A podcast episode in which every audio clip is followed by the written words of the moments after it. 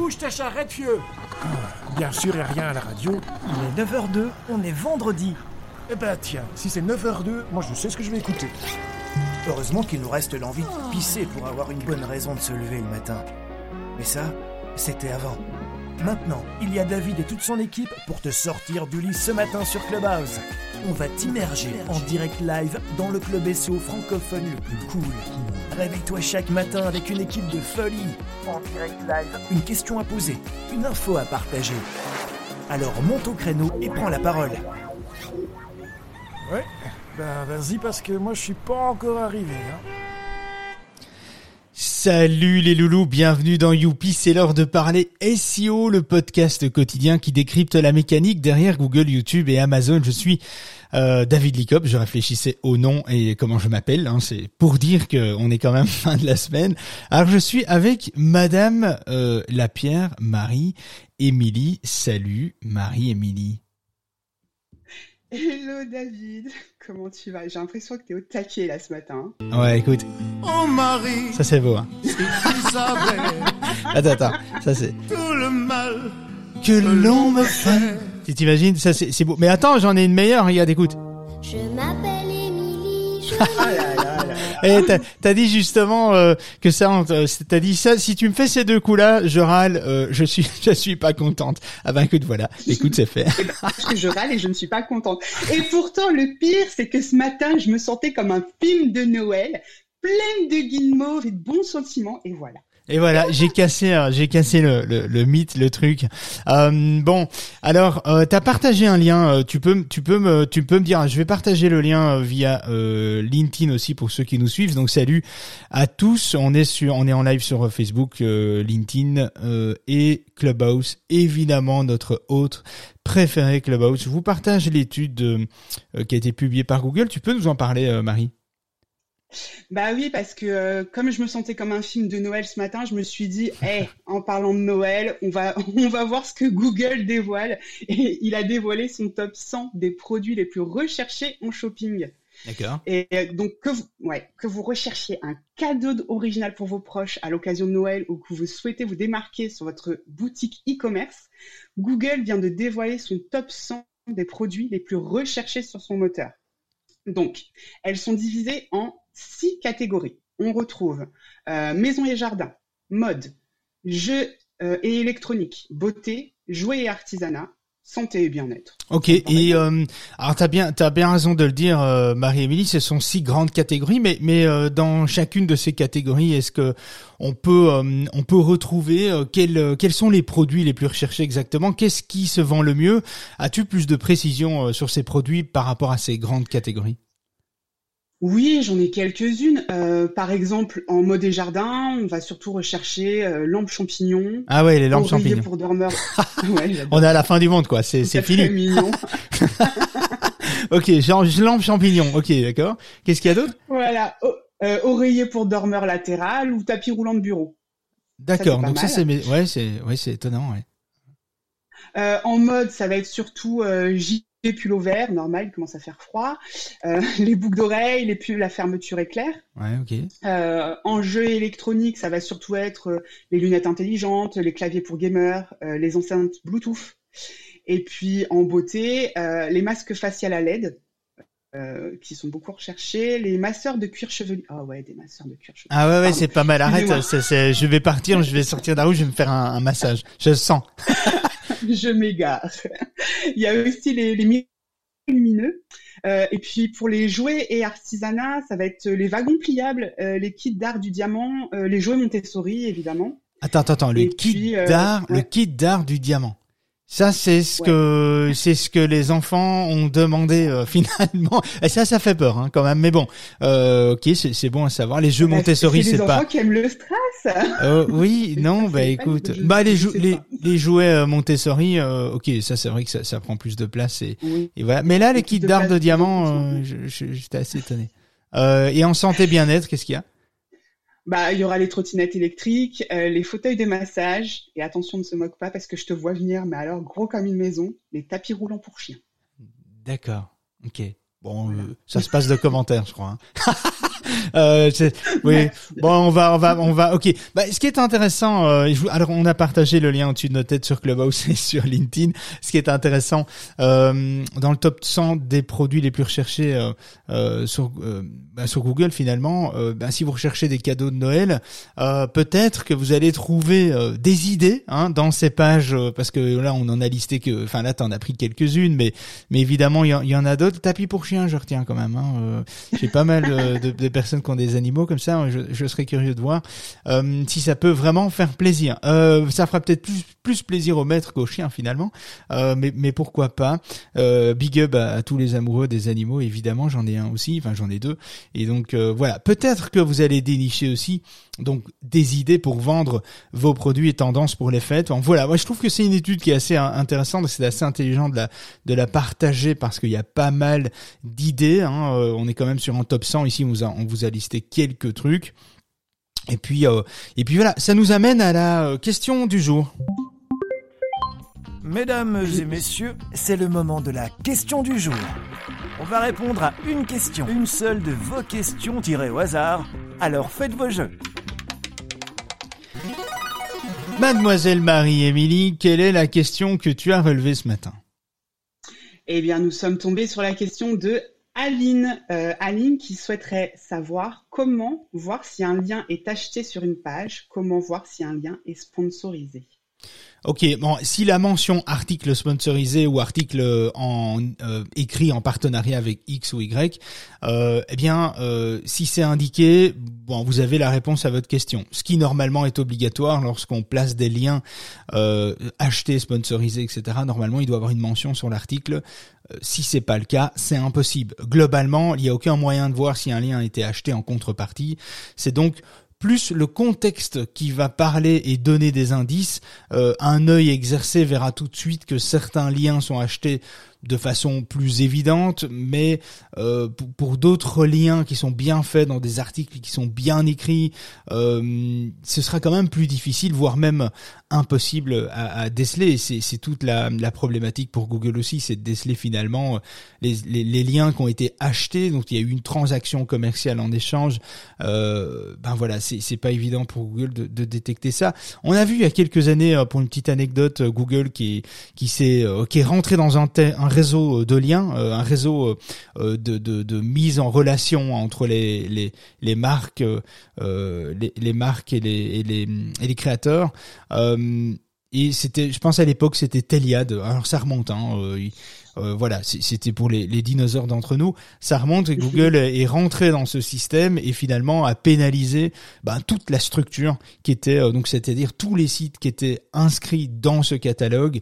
Euh, c'était Teliad à l'époque. Teliad existe encore, ils ont juste changé de nom je vais pas faire la pub aujourd'hui, mais euh, voilà, il faut le faire intelligemment, il faut il faut le faire. Bon, normalement, on a une obligation, hein, article sponsorisé, article écrit en partenariat avec X ou Y, etc., etc.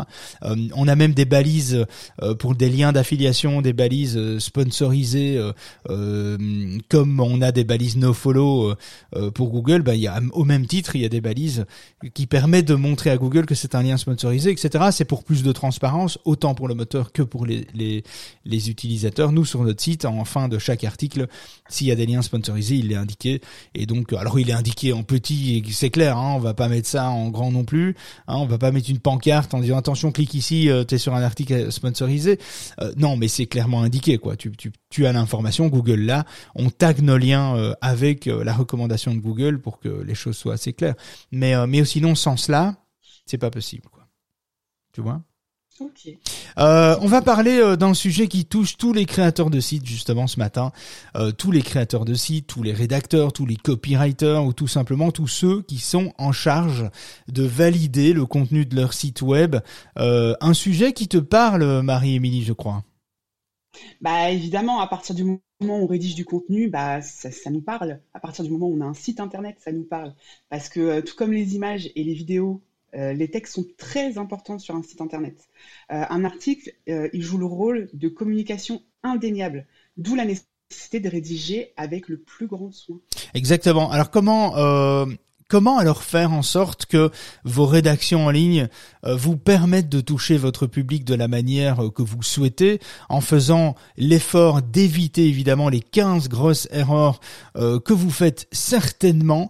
Rassurez-vous, même les, les, rédacteurs en ligne professionnels commettent un bon nombre de maladresses que vous que vous allez vous apprêter finalement à découvrir. Ne bougez pas, on en parle tout de suite. Enfoulez-vous une petite carotte et un verre de lait, on arrive.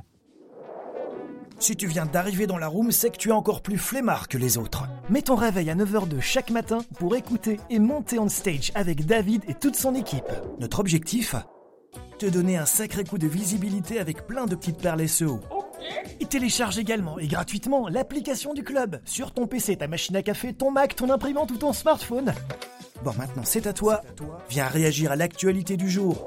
Pose ta question. Viens nous partager ton business. Nos auditeurs les plus cools de la galaxie sont tous ici. Alors nettoie ton micro. Et viens, Hop, voilà, j'étais euh, justement avant de, de lister euh, parce que Marie, euh, je pense que tu as listé toute une enfin une, une, une, quinzaine de points de, de maladresse, des petites erreurs qu'on fait dans la rédaction de nos contenus, etc. sur nos sites web. Tu vas nous en parler dans, dans un instant et moi je réagirai en fonction de ce que tu vas nous annoncer. petit aparté avant cela, n'hésitez pas à partager. Merci Yes pour le partage de la room dans Clubhouse. Vous appuyez sur la petite le petit carré avec la flèche vers le haut euh, et vous inciter évidemment euh, à partager, à venir nous rejoindre en live. Ça fait toujours plaisir, ça augmente notre taux de découvrabilité finalement. Euh, sur LinkedIn, vous pouvez faire pareil, vous pouvez inviter, restez surtout, ne partez pas, ne, on, va essayer de pas vous faire fuir. Donc voilà, on est vendredi. Vendredi c'est toujours un peu plus léger. On est toujours entre nous le vendredi. vous êtes au taquet en général le lundi et le mardi. Le vendredi c'est toujours un petit peu plus calme. Donc on est un peu en mode dé, décompressé, décompressé hein, finalement le vendredi. Euh, on est en live vidéo aussi. Euh, euh, c'est juste pour tester un, format, voir un petit peu comment ça se passe, voir comment le stream fonctionne. On teste un nouveau logiciel qui est Melon, melonapp.com que nous avons reçu eh bien dans le cadre de l'association euh, gratuitement à vie. Donc ça c'est quand même très cool. Donc on teste un petit peu ce logiciel, sa faisabilité. On compare avec Restream, on compare avec euh, euh, zut, je tombe plus sur le nom, je l'avais sur le bout de la langue. L'autre logiciel.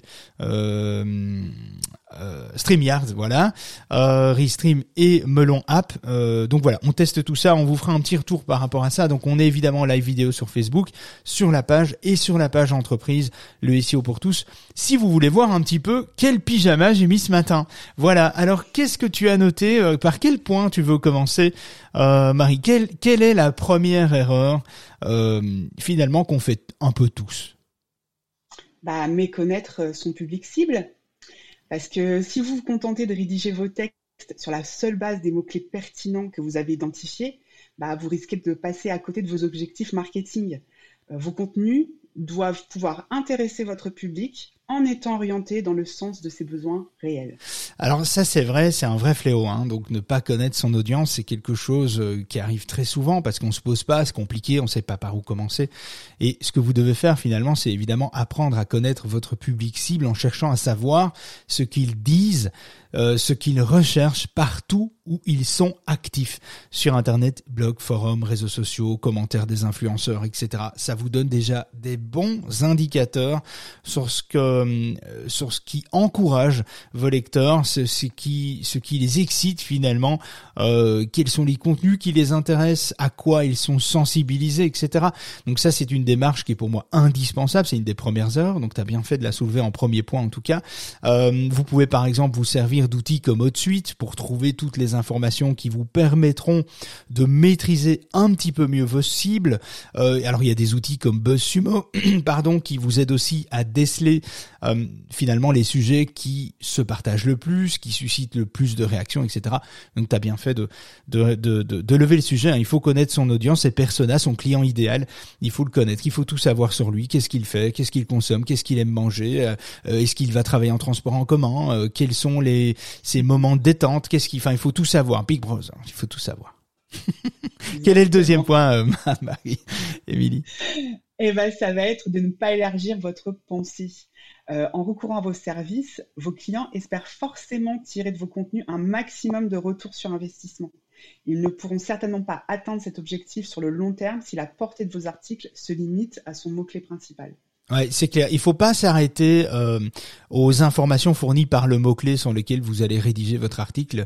Aller plus loin en incluant des conseils supplémentaires et tout, euh, comment dire, tout autre détail pouvant apporter de la valeur à vos contenus. Euh, intégrer des contenus visuels, de la vidéo, du podcast, plus de visibilité, plus de lisibilité, pardon, c'est plutôt ça. Plus de lisibilité égale plus d'engagement. Donc, euh, donc, t'as bien fait. Quelle est le troisième, la troisième erreur? Bah, ça va être de ne pas mettre un titre sexy, euh, accrocheur, pardon. tu peux le dire, hein, euh, Marie-Mélie. On assume ici ah. euh, tout ce qu'on dit. Bah oui, il faut que ce soit un peu de sexitude quand même. Ah ouais, ouais, un peu de sexitude. ça. Bah, bah, si le titre de l'article est ennuyeux, bah, ne vous attendez pas à pouvoir y tirer l'avantage que vous espérez en fait.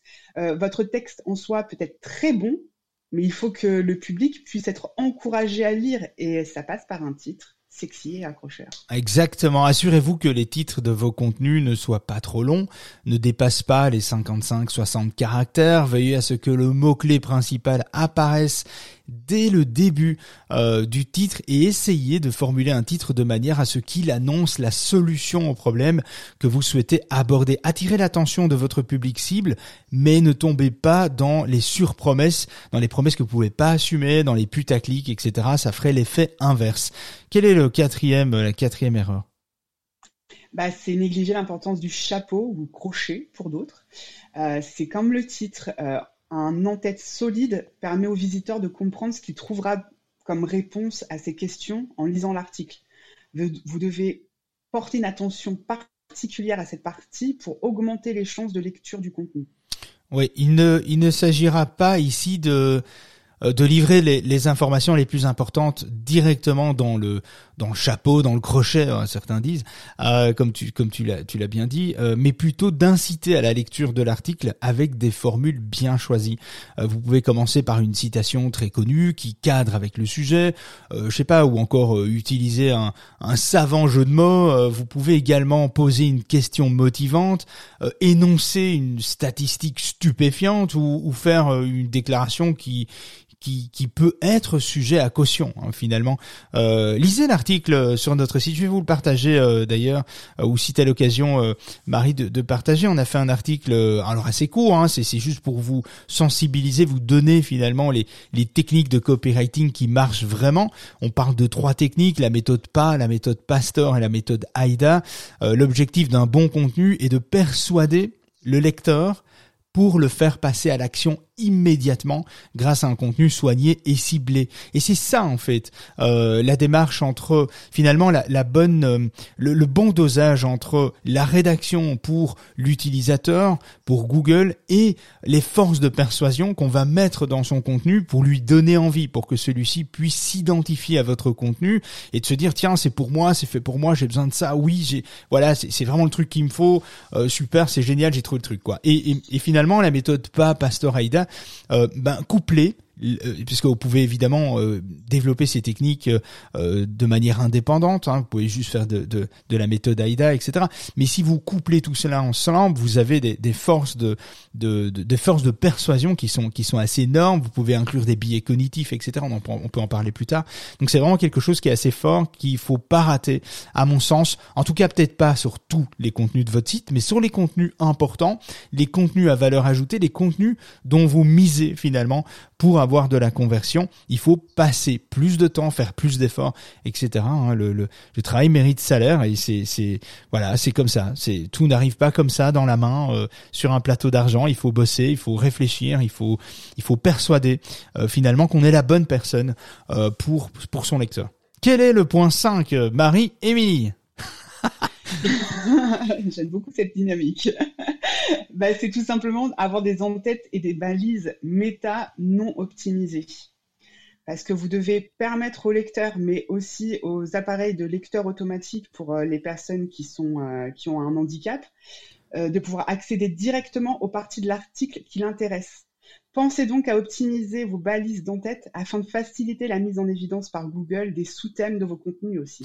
Ouais, c'est clair. il faut prévoyer en fait des sections spécifiques traitant des sous-thèmes euh, liés à l'expression clé principale euh, euh, pour que pour que celle-ci finalement soit directement accessible depuis la SERP. Hein. La SERP, c'est les résultats de de Google.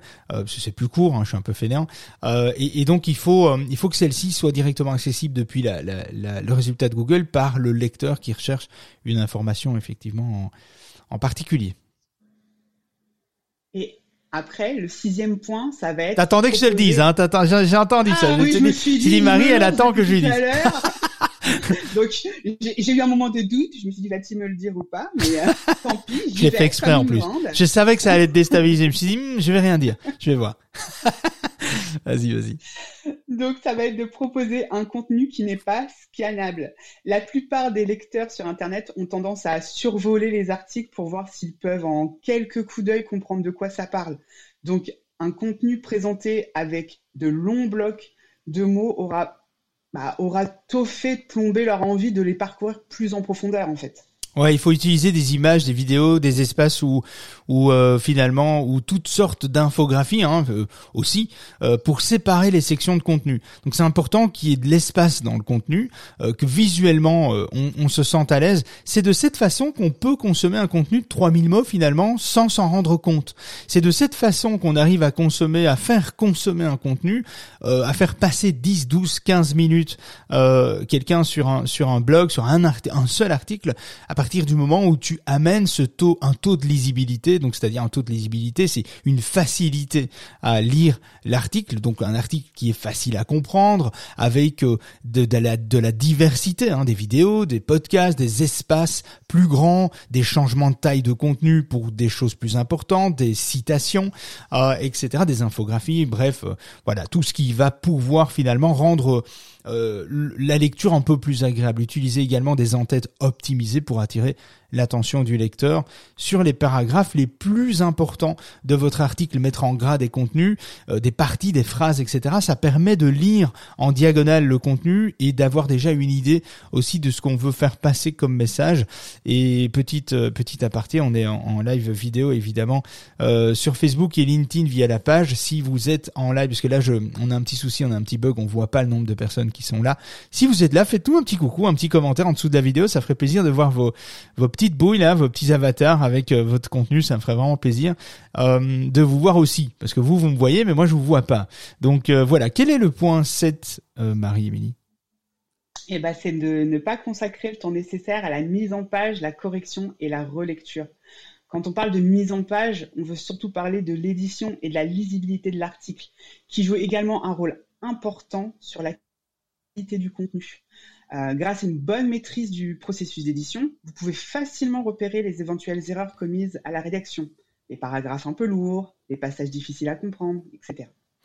Alors oui, c'est clair. Dans, je pense qu'il faut trouver les moyens d'optimiser un maximum le processus d'édition. Euh, S'il le faut, n'hésitez pas à déléguer mon Dieu, c'est vraiment un truc qu'on n'aime pas, mais moi j'aime pas depuis longtemps et j'ai toujours eu du mal. Hein, c'est mon gros point faible. La délégation, c'est quelque chose que moi j'aime bien tout maîtriser dans, dans ma boîte et c'est euh, bah c'est ce qui fait que finalement euh, je ne serai jamais à la place de Microsoft quoi, parce que c'est quelque chose que je ne serai jamais faire. J'ai beaucoup de mal avec ça, mais s'il faut, n'hésitez. Bon après j'apprends, hein, donc j'avance. Hein, je, vous, je vous rassure, hein, je reste pas dans mon dans mes vices. Hein, j'arrive à avancer quand même. J'arrive à déléguer, mais s'il faut, n'hésitez pas à déléguer la tâche de mise en page, de relecture de correction afin d'avoir le temps de vous concentrer sur d'autres aspects importants du projet. Allez, anecdote, dans, notre, cas, nous sommes plusieurs sur nos articles euh, avec un processus en six étapes. Donc la première étape, c'est le rédacteur, on en a quatre.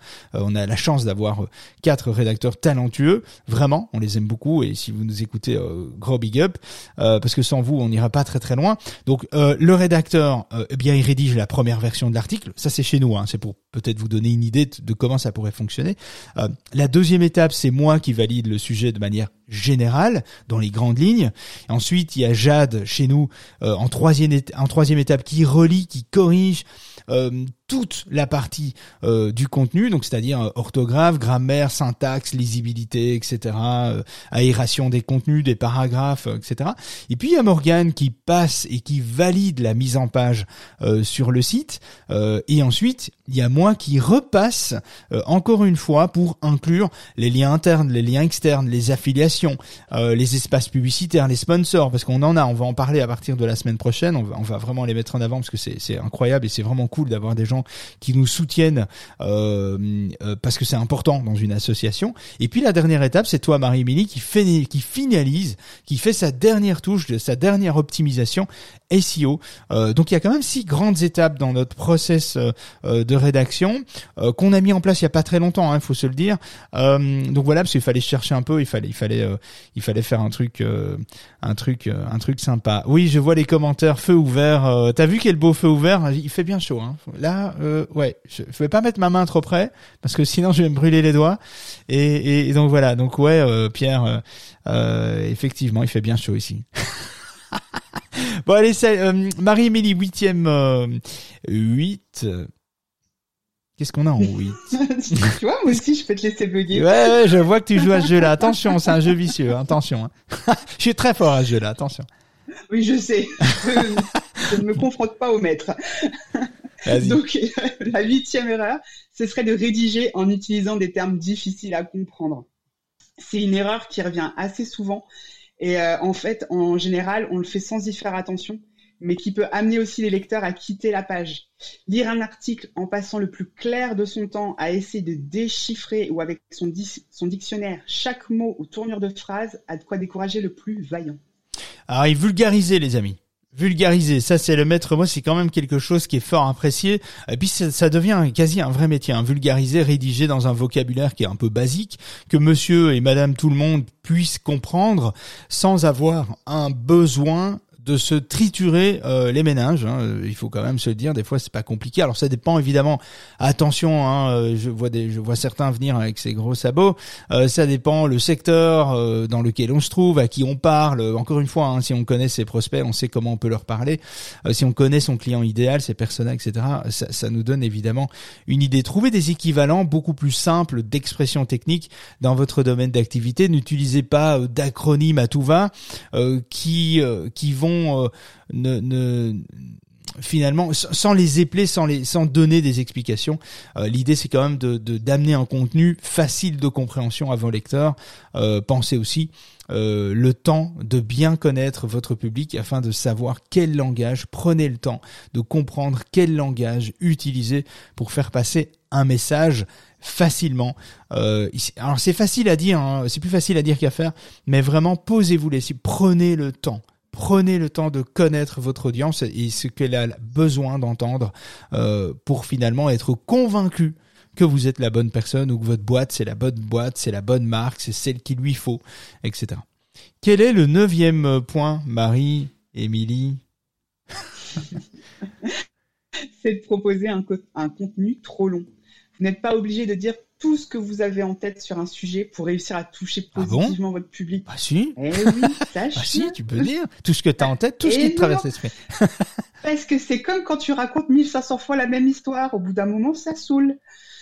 Exactement, ça me fait penser à, à ma grand-mère, bisous à ma grand-mère. Mais oui, euh, bah justement. Mais c'est pas la même maladie, c'est pas la même maladie, non.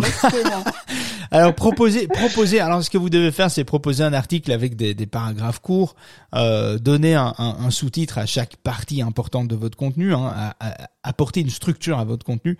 Euh, il vaut mieux une structure trop étoffée que pas assez, ce qui vous ce qui permet à l'œil finalement de balayer rapidement et d'avoir une idée de là où on veut s'arrêter principalement si quelqu'un a un manque de temps. Salut Dominique, Pierre au passage.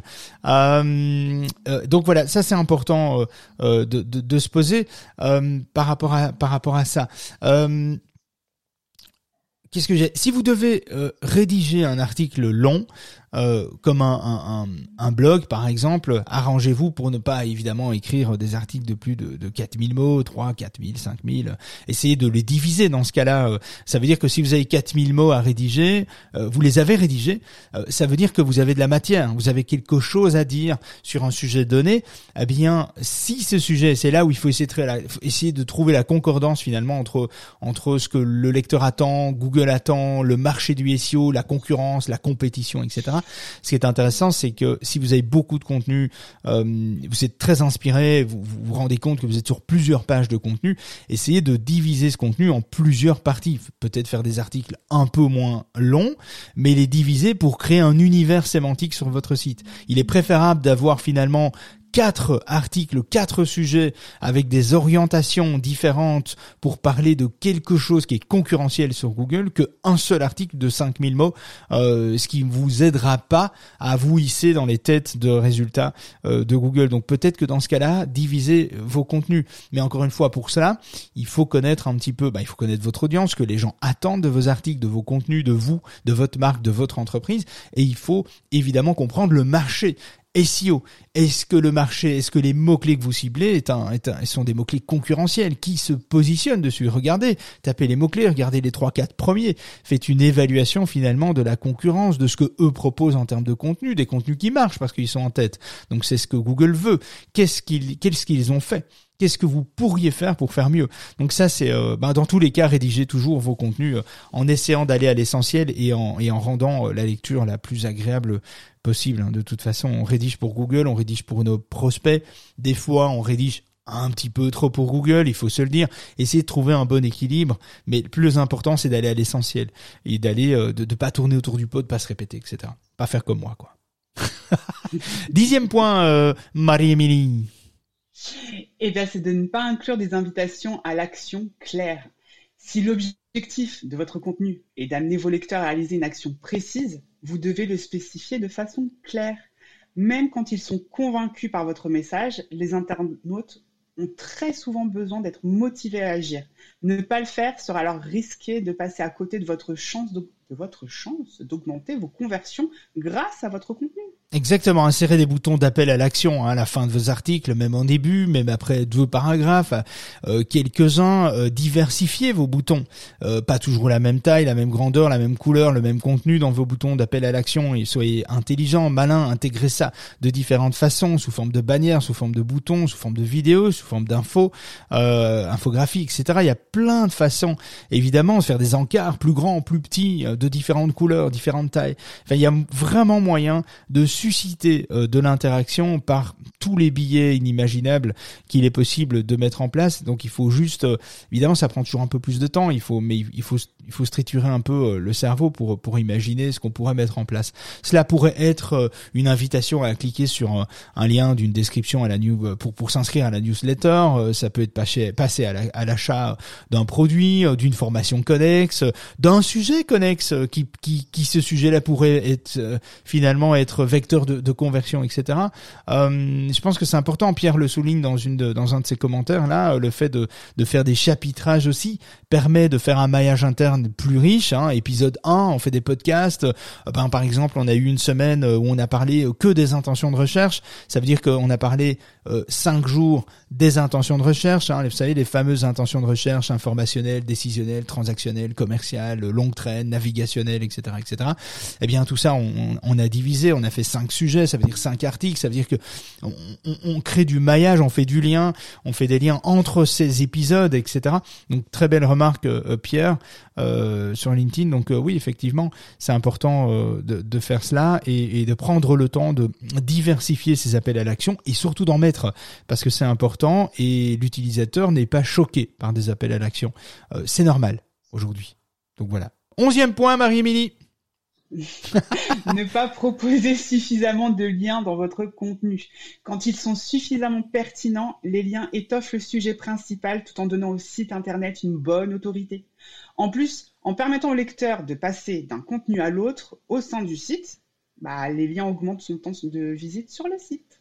Euh, l'objectif ici euh, sera plutôt d'effectuer un maillage interne et externe correct pour optimiser un maximum les performances de votre contenu. Vous pouvez vous aider en cela avec des outils tels que CMrush par exemple euh, ou Href hein, euh, qui, permettent euh, bah, il y a SEO Comtoom, il y a TextGuru, enfin voilà, j'ai pas envie de faire de jaloux mais qui permettent de trouver des de, de, de, trouver et lier vos pages les plus les plus rentables. Nous, il y a un outil qu'on aime particulièrement, c'est SEO Comtoom, non pas parce que c'est notre partenaire et un de nos sponsors, mais parce que c'est un outil qui est assez incroyable et bientôt on va vous donner, on va faire des vidéos, on va vous montrer comment on, on peut faire tout ça, on va mettre tout ça en pratique parce que c'est bien beau évidemment de parler de tout ça le matin, mais l'idée c'est de vous mettre ça en pratique, on va le faire sur le site et vous verrez à quel point c'est puissant, à quel point c'est facile à utiliser finalement et ça vous permettra d'avoir une idée assez concrète euh, de, de, la chose.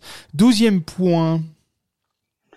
Eh bien, ne pas suffisamment faire la promotion de votre contenu. Même les contenus les plus intéressants ont besoin d'être vus par le public pour produire les résultats escomptés.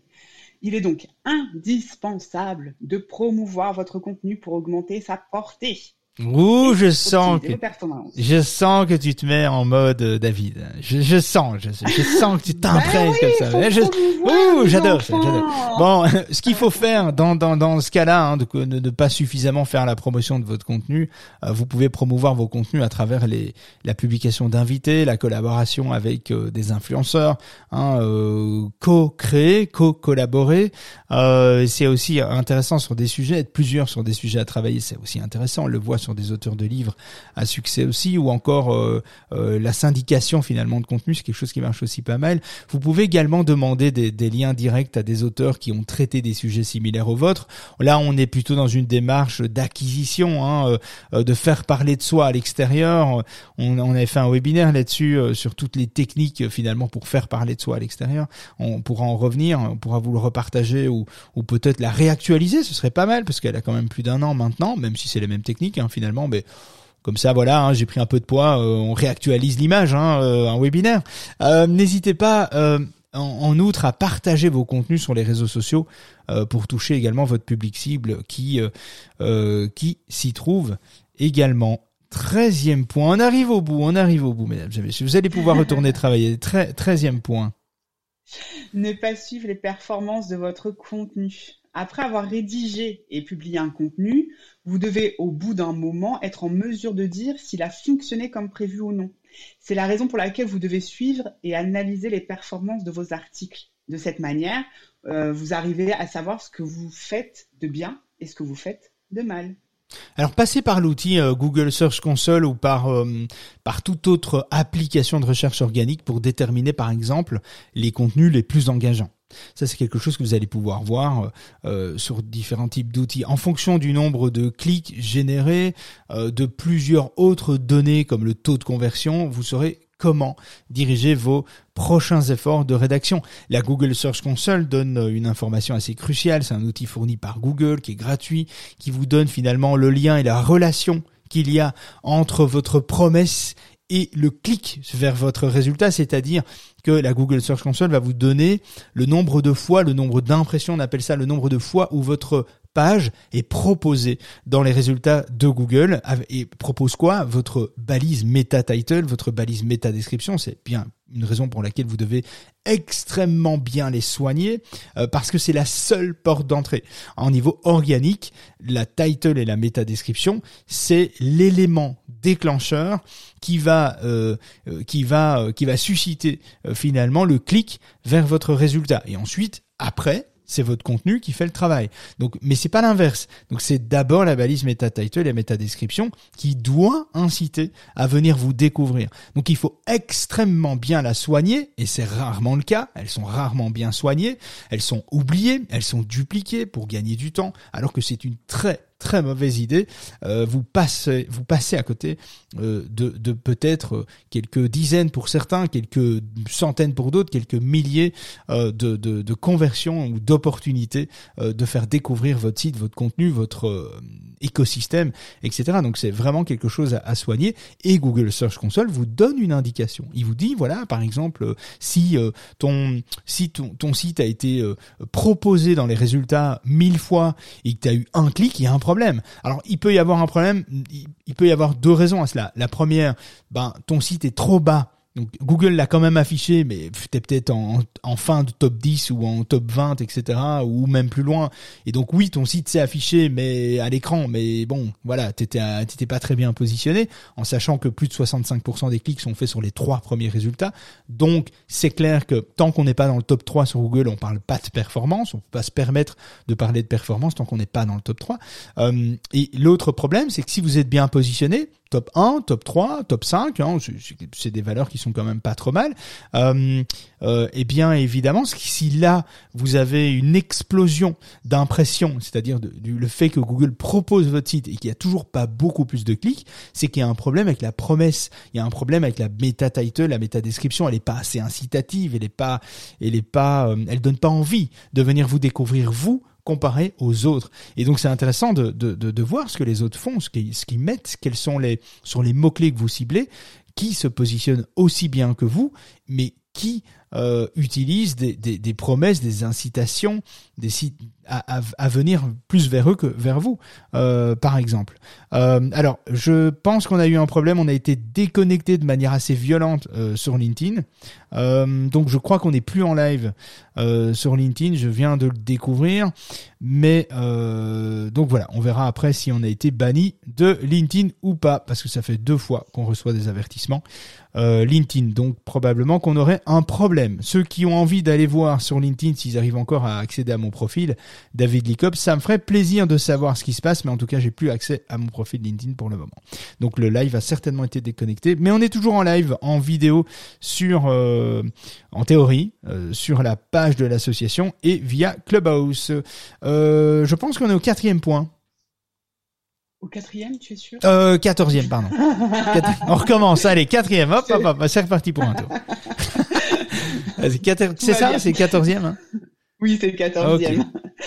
Donc, c'est passer trop de temps sur un même sujet. Euh, si passer beaucoup de temps sur votre rédaction peut, en règle générale, vous permettre de proposer un texte de qualité, euh, ça sera certainement au détriment de votre productivité. Euh, l'idéal, en fait, ce serait donc de trouver le moyen de rester le moins longtemps possible sur vos sujets, tout en étant en mesure de fournir du contenu pertinent. Ok. Euh, alors, je suis un peu perturbé parce qu'en même temps, j'ai vu que notre compte a été banni effectivement de, de LinkedIn. Apparemment, euh, mon nom et prénom posent un problème, euh, ce qui est magnifique. La dernière fois, c'était ma photo, mais bon, voilà, on, verra un petit peu ce qui se passe. On va taper un peu des points sur LinkedIn parce que ça commence à bien faire. Bref, pour répondre, ben, pour ce qu'il faut faire au quatorzième point, c'est optimiser votre processus de rédaction en définissant, par exemple, un moment dans la journée où vous vous sentez le plus à l'aise pour travailler.